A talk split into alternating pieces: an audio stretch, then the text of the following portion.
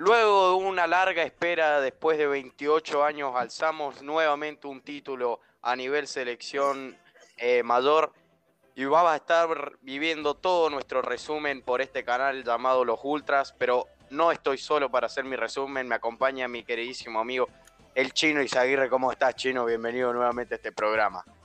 Hola, gracias. ¿Cómo están a todos? Muy feliz.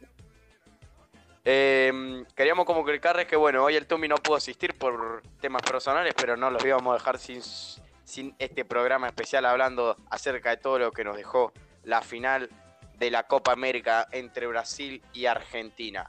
Vamos a arrancar, bueno, vamos a decir las alineaciones de los, de los dos seleccionados, cómo formaron, los cambios que hicieron en el partido y demás. Vamos a estar dando nuestra opinión, cómo vimos la selección. Pudimos ver a la selección campeona de, algo, por fin Messi alza su título con la selección. Así que bueno, vamos a estar hablando eh, del partido. Eh, este programa especial va a ser un poco más corto, lógicamente, porque solamente vamos a hablar de un solo partido. Y además solo somos dos, no somos, hoy faltó el Tome, así que no estamos todos. Así que por lo tanto no, no va a ser un programa muy largo, pero bueno, lo que dure, ojalá que lo disfruten y, les guste. Eh, dicho esto, Chino, eh, nos metemos con, con, las alineaciones. Yo voy a estar diciendo la de Brasil, vos vas a estar diciendo la de Argentina. Vamos a estar mencionando el banco de suplentes y creemos que formaron de la mejor manera ambas selecciones. Así que bueno, si te parece bien, arranco con, con la alineación brasilera. Dale, empecemos. Perfecto, Brasil que estaba de local en el Maracaná, nunca se había jugado un partido en, esa, en esa cancha en este torneo, salvo la final, así que bueno, em, en el Maracaná Brasil formó con una 4-3-3, Ederson, el arquero del Manchester City, fue al arco, líneas centrales, Thiago Silva y Marquinhos, de 4 Anilo y de 3 Renan Lodi. Los tres del medio fueron Fred por izquierda, Casemiro en el medio y Lucas Paquetá por derecha. Los tres de arriba fueron Richarlison por izquierda, Neymar en el medio y Everton en la derecha. En su banco de suplentes estuvieron Alison Becker, el arquero del Liverpool, Alexandro, Everton Ribeiro, Weberton, Emerson, que luego terminó entrando, Eder Militado del Real Madrid, Fabiño, el hombre del Liverpool, Vinicius, que también entró, Roberto Firmino, que también entró, Gabigol eh, Ortiz y Douglas Luis. Em, ahora me voy con vos, Chino, para que me digas la alineación de Argentina y vamos a, luego de que me termine de decir la alineación de Argentina en el banco de suplentes, vamos a estar debatiendo qué nos pareció el partido. Te escucho. Bueno, Argentina en el Maracaná formó de la siguiente manera, en el arco que va a ser sino el Diego Martínez. Eh, van a jugar con cuatro defensores, de cuatro jugó Montiel, los centrales fueron eh, Cristian Romero, Nicolás Sotamendi y del 3 jugó el Huevo Acuña. Em, la dupla mediocampista fue Leandro Paredes, Rodrigo de Paul. Del lado derecho jugó Di María, del lado izquierdo jugó Giovanni Locheso y los dos puntas fueron Messi y Martínez. En el banco de suplentes tenemos a Franco Armani, Nicolás Taliafico, Germán Pesela, Sergio Agüero, Agustín Marchesín, Ezequiel Palacios, Nicolás González, Guido Rodríguez, Ángel Correa, Alejandro Gómez, el Papu, Lisandro Martínez y Nahuel Molina. Perfecto. Dicho ya las alineaciones, nos metemos con el debate. ¿Vos crees que formamos con el mejor equipo que teníamos para formar? Ya siendo o crítico o objetivo. Eh, primero empezá dando tu opinión, por lo menos empezá diciendo tu opinión acerca del equipo argentino, ya nos meteremos con el equipo brasileño. ¿Qué te pareció este equipo? ¿Te convenció? ¿Viste algo que flojeó en la final? Porque tal vez no, si bien fuimos campeones, tal vez eh, no crees que, este fue el mejor once que, pudo eh, plantear Scaloni en la final. Te escucho. Eh, yo creo que este equipo argentino sí fue el mejor. Por más de que, bueno, hay, antes del partido se hablaba mucho que faltaba Guido Rodríguez, de que nos faltaba un 5, que bueno, él lo estaba haciendo en este torneo, pero no de la mejor manera. Eh, que nos faltaba Guido Rodríguez, o también podría haber entrado Nico González, pero es que la Argentina formó de otra manera, entonces tuvo que cambiar lo que viene siendo el esquema, y hizo que a mi gusto haya un. a que esté Di María, que es un referente en el ataque. Yo sinceramente vi algo que incluso lo dije antes del partido, que a mí no me gustaba que estuviera Montiel. Después me terminó cerrando el otro porque fue de los mejores, de los mejores de, Argentina en la final. Pero yo no quería a Montiel, primero porque tenía más rodaje Molina y Montiel casi no venía jugando, por lo menos midiéndolo con los últimos partidos de, la Copa. Y segundo porque mm, al no tener tanto rodaje, le toca jugar en una final después de tanto tiempo sin, sin tener minutos, juega la final. Entonces, como que no es un partido para que juegue alguien que no viene teniendo minutos. Em, y comparto esto que me decís de Guido Rodríguez, pero la verdad que el doble 5 de Poli Pared eh, funcionó bastante bien. Luego, bueno, le, tocó entrar a Guido Rodríguez y también lo hizo bastante bien. Eh, me sorprendió bastante el nivel de Paul en la final. La verdad que no regaló absolutamente nada. Jugó como se juega una final, básicamente. O sea, desde el minuto 1 hasta el minuto 90, eh, a mi gusto, el mejor del partido.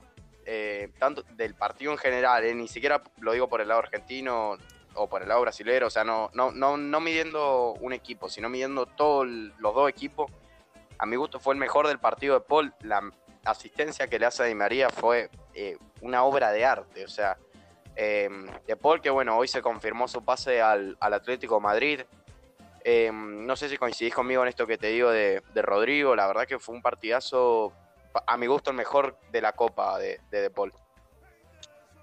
Eh, bueno, primero quería hablar de, de también de Montiel, porque justo lo dijiste y yo me olvidé de decirlo. La verdad que a mí Montiel en el 11 no me parecía extraño, más, a ver, no venía teniendo rodaje, pero venía entrenando todos los días, estaba a la par de, del grupo, entonces no me, a mí me parecía igual si jugar o Nahuel Molina o Montiel. La verdad que cuando entró Montiel lo hizo bien. Eh, ahora, hablando de Paul, yo también siento que fue el mejor partido de Paul en la selección argentina, en toda la Copa América también. Eh, de Paul, la verdad que ayudó mucho a recuperar. Justo me estoy acordando de una pelota que va al córner y la saca, la, defiende bien y, logra una falta en ataque que le sirvió mucho a Argentina. Eh, después también, bueno, la asistencia de María, que la verdad es un pase increíble. También hay una de Messi cerca de los últimos, eh, últimos minutos que De Paul le hace el pase, Messi no, no definió, pero hizo un pase, la verdad que increíble, le quedó justo al pie a Messi. Y hay muchas cosas más por destacar también de De Paul, muchos quites, muchos pases, pero. pero mucho huevo. También. Bueno, no lo quería decir, pero ya le dije, tengo mucho huevo de, de Paul, que la verdad nos representó a todos los argentinos, yo creo. Sí, em, y la verdad que em, Argentina me encantó la actitud, porque jugó el partido como se juega una final. Si hay que pegar burrazo, pegamos burrazo. A Neymar lo molieron a patadas lo molieron a patadas a, Neymar. Todas las amarillas que, que mm, se, generaron para, para Argentina, todas fueron por faltas a Neymar, ya sea de Montiel, de Otamendi, de Paul, de Paredes, de Los Chelsea. Todas las amarillas fueron por faltas a Neymar. No lo dejaron jugar su juego al, al brasilero. Eh, que a mi gusto está bien porque claramente no le vas a dar metro, no le vas a dar cancha a un jugador como, como Neymar que venía teniendo un campeonato tremendo, o sea, eh, desde todos los puntos de vista. De hecho, a pocos minutos de arrancar el partido le tiró un sombrerito, no sé si fue a, creo que al huevo Cuña o a los Chelsea, no me acuerdo ahora, pero le tiró un sombrerito hermoso. Em, así que bueno, em, ¿qué te pareció a vos el lado brasilero? ¿Qué, ¿Por qué crees que Brasil pierde la final? Si crees que fue una cuestión de actitud, si crees que fue una cuestión de suerte, de que el Dibu Martínez se agigantó. Em, ¿Qué te pareció el 11 de Brasil? Si crees que este fue el mejor 11 que pudo presentar Brasil para la final. Si crees que en algo se equivocó Tite, eh, te escucho. Yo creo que Brasil eh, está claro de que los dos creadores de juego que tenía Brasil eran Neymar y Paquetá. Eh, Neymar, por su parte, quiso crear un montón de juego, pero la verdad que eh, la patada mínima iba a la rodilla y no lo dejaban jugar más. Era una lucha constante entre la, pelota Neymar y los jugadores argentinos. Completamente. Y, Paquetá era bueno, es lo que te digo, era un creador de, de juego que no se vio bien esta final. Eh, venía siendo bueno en este torneo para que pero en esta final no se eh, pegó mucho nunca jugó mucho a los quiso asegurar la pelota y eso al final eh, le sale mal a Brasil. No en realidad le sale no querer intentar y, y eso eso es lo peor que le puede pasar a Brasil.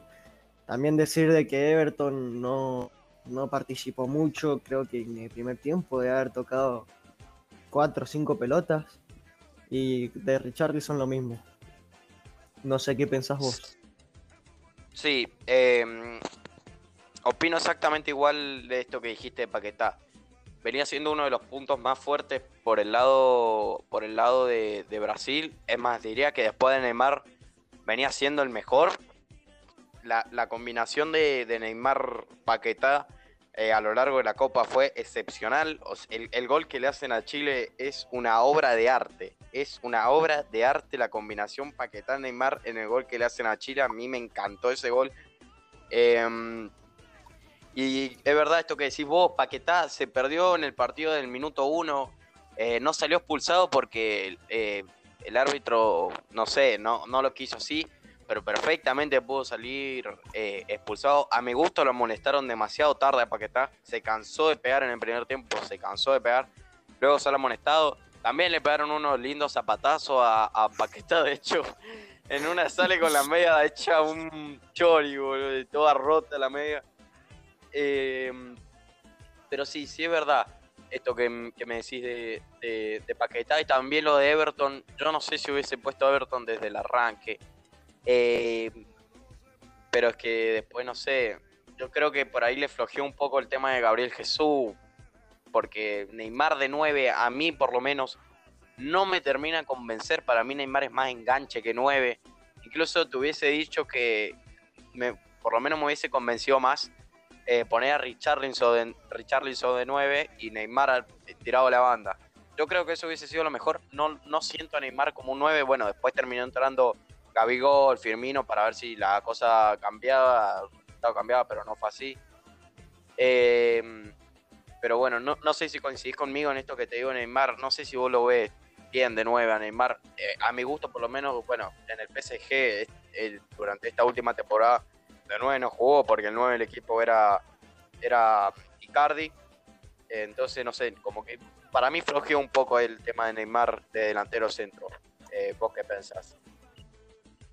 Eh, mira, me parece que nos estamos confundiendo alineación porque estoy recordando de que Brasil son la con una 4-2-3-1 que eh, los dos 5 eran Fred y Casemiro, los tres de arriba era eh, por un lado Everton, en el medio otro lado Paquetá y arriba Richarlison. Eh, por eso creo que no estamos no, no, no. Va, yo por lo menos te estoy diciendo la que, la que está en Google, boludo. O sea, poné Argentina, Brasil y te va a salir la que te digo. Sí, sí, sí, eh, a mí también me aparece, pero me parece que la puso mal Google. Ahí, ya también en unos partidos también de Eurocopa y Copa América han puesto mal la alineación. Pero bueno, volviendo al tema de lo que viene siendo eh, que le faltó a Brasil, ataque, le montón, el juego un montón, eh, se defendían, defendían bien, no podían pasar mucho mitad de cancha, pero eh, después para ataque sufrieron un montón, donde no, no, no, tuvieron muchas chances en el primer tiempo esto, ¿no? En el segundo tiempo, eh, ya con todos los cambios que metió Tite, eh, Brasil se animó un poquito más, tuvo algunas chances, el Dibu las pudo sacar de, del arco argentino y, y le dio este resultado argentino. Y el arquero brasilero, ¿para vos está bien? A lo largo de la Copa, Tite probó a los tres arqueros, tanto Ederson como, como Weberton, como Allison. A mi gusto está bien la, decisión de Tite de poner a Ederson. Para mí, hoy por hoy, Ederson es mejor arquero que Allison.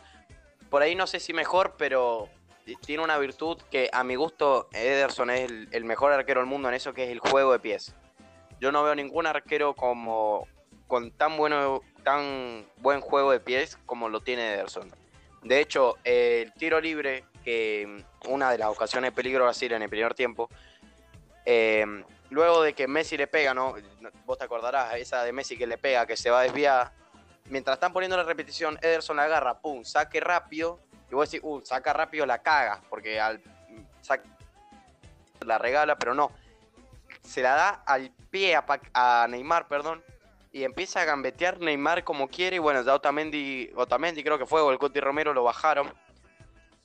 Pero a lo que me refiero es que, o sea, el, pase de Ederson fue mortal. No sé si vos coincidís conmigo si crees que Ederson es la, mejor opción que pudo poner Tite en el arco. Sí, la verdad, yo coincido con vos. Eh, también hay que decir que Brasil tiene muy buenos arqueros, pero hoy por hoy yo creo que Ederson es mejor gracias a, la salida de pies, ¿no? Eh, esto se ha hecho fundamental en los últimos años en el fútbol, esto de salida de pie con los, con los arqueros y Ederson tiene esa, esa gran virtud que lo ayuda mucho en el ataque a Brasil cuando está pasando momentos complicados. ¿Y mm, vos crees que el gol se lo come él? Yo creo que pudo ser más. No sé si se lo come, pero creo que pudo llegar a ser un poco más Ederson en el gol. ¿O crees que es más el virtud de, Di María? Mira, yo siento de que eh, que Ederson sale a achicar bien, pero es que Di María la pica, la pica también, se la hace tan arriba de él de que ya no puede hacer nada. Entonces, eh, para mí es más mérito de Di María que, que fallo de Ederson. Di María, que bueno, eh, ya ahora que aprovechamos que estamos hablando de él, muchos no lo bancaron a Di María. Eh, yo no me incluyo porque yo siempre banqué a, tanto a Scaloni como al Fideo, los banqué siempre. Eh, me pone muy feliz que, sean los protagonistas de toda esta historia porque fueron cuando las papas quemaban fueron a las que la gente más criticó.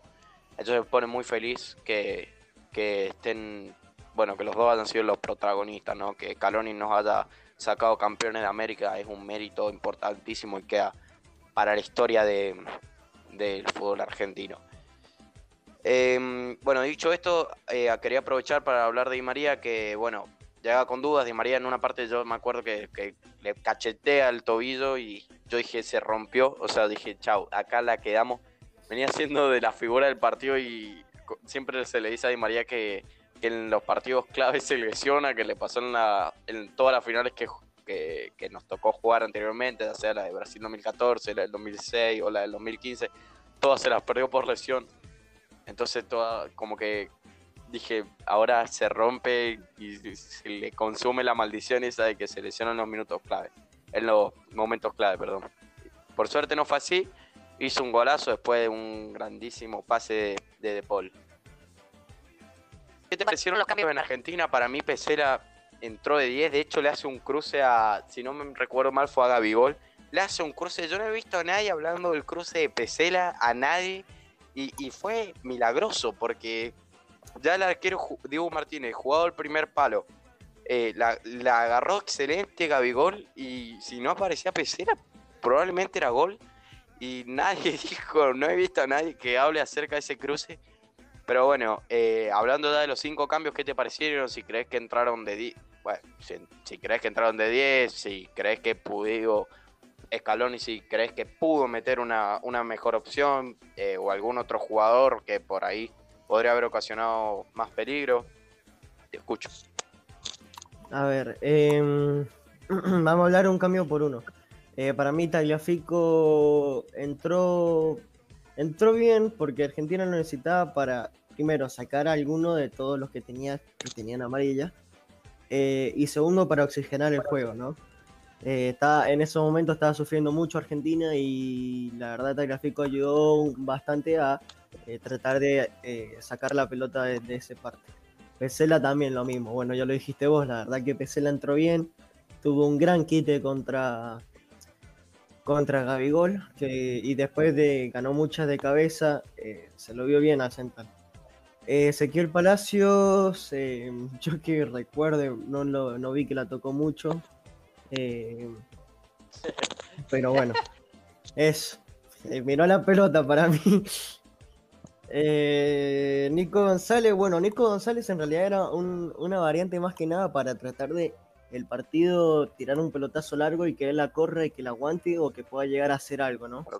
Eh, al final no pasó eso, pero, pero podría haber llegado a servir. Y bueno, Guido Rodríguez, lo mismo que Tegliafico, ¿no? Eh, sacar a, alguna persona que tenía amarilla y eh, tratar de oxigenar el juego y tener mejor salida de, pelota, que al final es, lo que terminó pasando, porque en los últimos minutos Argentina ya empezó a dominar un poco más la pelota y, eso, se, eso es gracias a, al, al mediocampo y bueno, a los chicos que entraron. Em, la verdad que los cambios entraron todos bastante bien. Eh, bueno, el Cuti Romero salió reventado, o sea, y Montiel terminó jugando con, el hecho un, no sé, sangrentado hasta el culo, parecía rugby estaba todo sangrentada la media y sin embargo seguía jugando. Yo en esto, caigo en esto que dije recién, ¿no? De la actitud argentina al momento de la final. Yo a Brasil no lo no noté con esa actitud. El Casemiro, el Real Madrid, no se vio. O sea, el Casemiro que, en los momentos más jodidos es cuando más aparece, no se vio. O sea, Casemiro, eh, Marquinhos lo mismo, o sea, eh, Paquetá, los jugadores que, que mejor copa venían teniendo hasta ahora fueron los que más desaparecieron. Después Vinicius, ahora vamos a estar hablando también igual de los cambios brasileños, ¿no? Pero quería mencionar el, de Vinicius. Para mí Vinicius entró extremadamente mal. Entró en el minuto uno, ya estaba haciendo bardo. Eh, Montiel se lo comió vivo. Vinicius prácticamente no la tocó eh, el jugador del Real Madrid.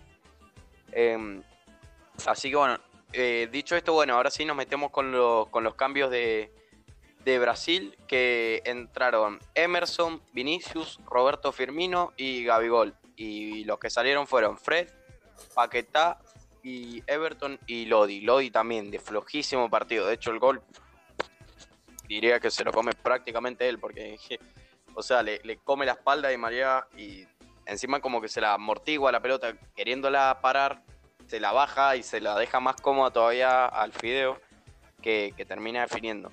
La verdad que Brasil, en líneas generales, por ahí a nivel individual, Richarlison, Neymar, bueno, Gabigol también entró muy bien.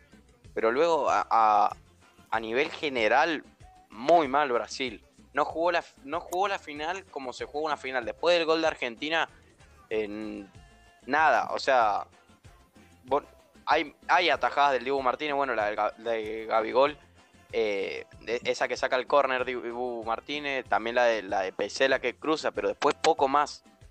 Y perdiendo una final contra tu vale, en tu casa, que no lo, que no lo hayas salido a buscar tanto, eh, no sé, no sé si vos eh, querés lo mismo que yo, si pensás igual que yo, quiero escuchar tu opinión. Escucho. Sí, la verdad coincido. El juego de Brasil fue muy pobre. Ya, ya el juego de Brasil venía estando en declive en, los últimos partidos. Em, contra Chile se lo vio que ya empezaba a bajar, pero nosotros pensamos, bueno, fue porque le sacaron la roja a Gabriel Jesús y tuvieron que jugar de esa manera. Pero contra Perú fue lo mismo, y Perú tranquilamente en el segundo tiempo podría haber metido un gol y llevarlo hasta los penales. Em, pero ya te das cuenta que el juego de Brasil estaba en declive, pero decías, bueno, es una final, van a darlo todo. La verdad que no, no se vio reflejado eso en el conjunto brasilero. Eh, ahora hablando de los cambios, la verdad, eh, eh, Vinicius entró recontra mal, entró caliente, armó bardo, perdió tiempo para, a favor de Brasil. no hizo, no, no pasó nunca Montiel. Muy mal. Firmino, la verdad que yo no lo vi en el partido desaparecido.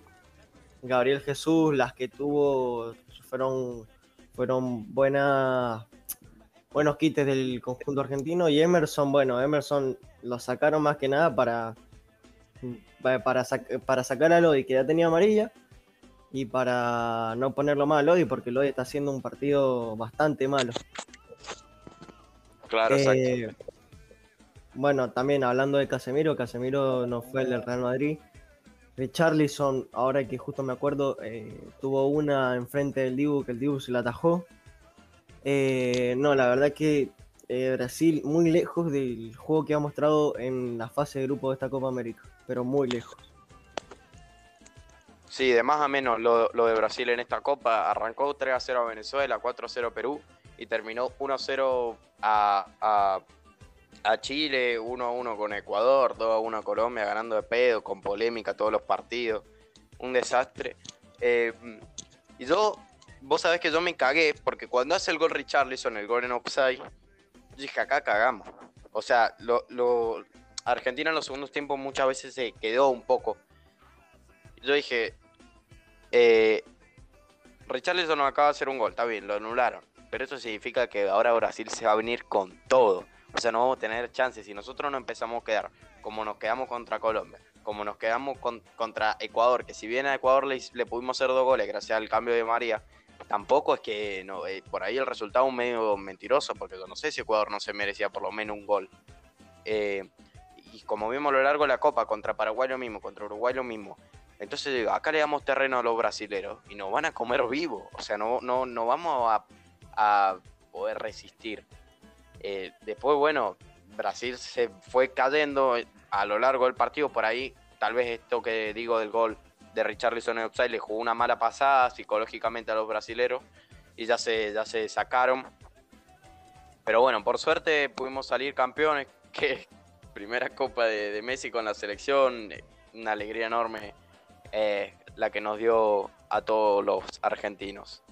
Em, y bueno, quiero saber tu opinión acerca de esto que, si compartís conmigo esto que digo de, de Brasil, que creías que se venía, eh, del gol en offside y demás.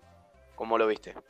Y a nivel arbitral, ¿cómo viste? Un partido, algo, y ya ahora te pido la opinión, algo que me gustó es que en ningún momento fueron al bar, no, se detuvo mucho el partido, eso me gustó bastante. Eh, quería agregar eso nada más, te escucho ahora sí. Bien, eh, siguiendo hablando de Brasil, la verdad que Brasil no... Después del gol que le anularon, eh, yo creo que todos pensamos lo mismo, que Brasil se iba a venir, pero Brasil no se vino nada. Eh, es más, era el peor momento del juego argentino, que venían y capaz que capaz que llegaban a meter gol y chao, ya estaba. Argentina tenía que volver a hacer todo de vuelta para tratar de sacar el resultado. Em, pero la verdad no fue así, Brasil no, no, no, no presentó el juego que presentaban anteriormente. ¿Y cuál era la otra pregunta? Si te gustó el arbitraje. Ah, y el arbitraje sí, a mí sí me gustó. Siento de que en, en alguna de las divididas eh, ayudaba más a Argentina, eh, o se las cobraba a favor de Argentina, pero en todo lo demás eh, estuvo bien. Algunas amarillas las podría haber sacado antes, pero en general bien por el árbitro uruguayo. Sí, coincido coincido en esto que, decís del arbitraje y también en lo que decís de Brasil. Em, no sé si querés agregar algo más y si no vamos a cerrar eh, ya este episodio especial porque por lo menos yo no tengo nada más que agregar, todo lo que quise, todo lo que quería decir, todas las preguntas. Ah, me quedó una pregunta. Una pregunta que también me gustaría que si la gente quiere responderla, bueno, que, que nos mande un mensaje a nuestro Instagram personal, que es, esta Argentina para vos, ¿es mejor a nivel colectivo, a nivel general, que la Argentina subcampeona del Mundial 2014? A ver.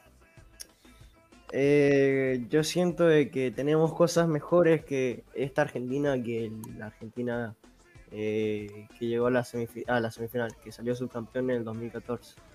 Siento que en el arco hemos progresado un montón, siento que en defensa también lo mismo. Em, encontramos un central de que la verdad ha, ayudado mucho y se ha infiltrado. Puti Romero, la verdad que unos huevos terribles, lo mismo que todos los otros centrales. La verdad que Otamendi, yo fui uno de los primeros que lo criticó. Em, no me pareció no me pareció bien cómo estaba jugando, porque en esos partidos la verdad estaba jugando mal pero tampoco era para matarlo, como lo hicieron muchos otros periodistas. Eh, la, Copa América Otamendi iba de, eh, iba, fue de mal en bien, La verdad que ahora todos lo terminan elogiando porque la verdad esta final la jugó muy bien y los partidos anteriores también. Em, yo siento que sí, que esta Argentina es mejor que la, que la Argentina de 2014. Yo a nivel general pienso igual que vos. Pero él, si comparamos el nivel que tenían algunos jugadores en ese momento con el que tienen ahora, yo me quedo con el que tenían algunos jugadores en ese entonces. Por ejemplo, para mí el Messi del 2014 eh, es mejor que el Messi actualmente. Pero es a nivel individual, después qué sé yo. Eh, tampoco que teníamos un grandísimo equipo. En 2014, qué sé yo, Fe Fernández, Garay, Basanta, fueron jugadores que hoy por hoy no se sabe nada de ellos. Eh, Campañaro, Palacio y demás, son jugadores que ya se, les perdió el rastro. Muchos ya se han retirado, como el caso de Mache, de Zabaleta. Pero bueno, quería hacer esa pregunta. Eh, si la gente también le, copó la pregunta y nos quiere, y quiere darnos su opinión, eh, puede escribirnos a nuestro Instagram personal, que está, está en la biografía de Spotify, pero se lo recuerdo que es arroba los punto bajo punto ultras. Ahí nos pueden mandar un mensaje y, se lo vamos a estar contestando. Em, hecha ya esta pregunta, ahora sí, Chino, si querés aportar algo más, es ahora el momento. Y si no, bueno, cerramos este episodio especial que es el 10.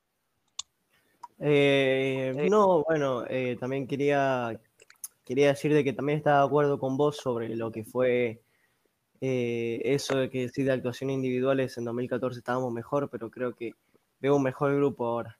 Eh, pero ya para cerrar el capítulo, nada, eh, eso, eso, que muchísimas gracias a todos por lo que nos escuchan. Gracias a todos por llegar al logro que son las 200 escuchas, que para nosotros es un montón. Muchas gracias por todo ese apoyo. y nada, eso mismo, nos pueden seguir en Instagram, en, en, para, ¿cómo se dice? Ancor. Anchor. Ahí está. el Anchor nos pueden escuchar, también nos pueden escuchar en Spotify. Y que un saludo y un abrazo a todos. Gracias por este, por este apoyo hermoso. Eh, bueno, gente, nos despedimos. Ojalá que, lo hayan disfrutado a este episodio especial. Lo hicimos con mucho cariño. Lastimosamente no puedo estar el Tommy, pero bueno, con el chino le ponemos la mejor onda para que ustedes lo, disfruten. Eh, le queríamos recordar que mañana, o bueno, no sé cuándo estarán escuchando este episodio, pero dentro de poco se subirá un episodio especial hablando solo de la final de la Eurocopa. Vamos a estar hablando de Inglaterra, Italia y todo lo que nos dejó la final de Europa. Eh, así que bueno, dicho esto, nos despedimos, gente. Ojalá les haya gustado el capítulo. Eh, así que bueno, será hasta la próxima. Chau, Chino, que estés bien. Chao, nos vemos. Gracias a todos.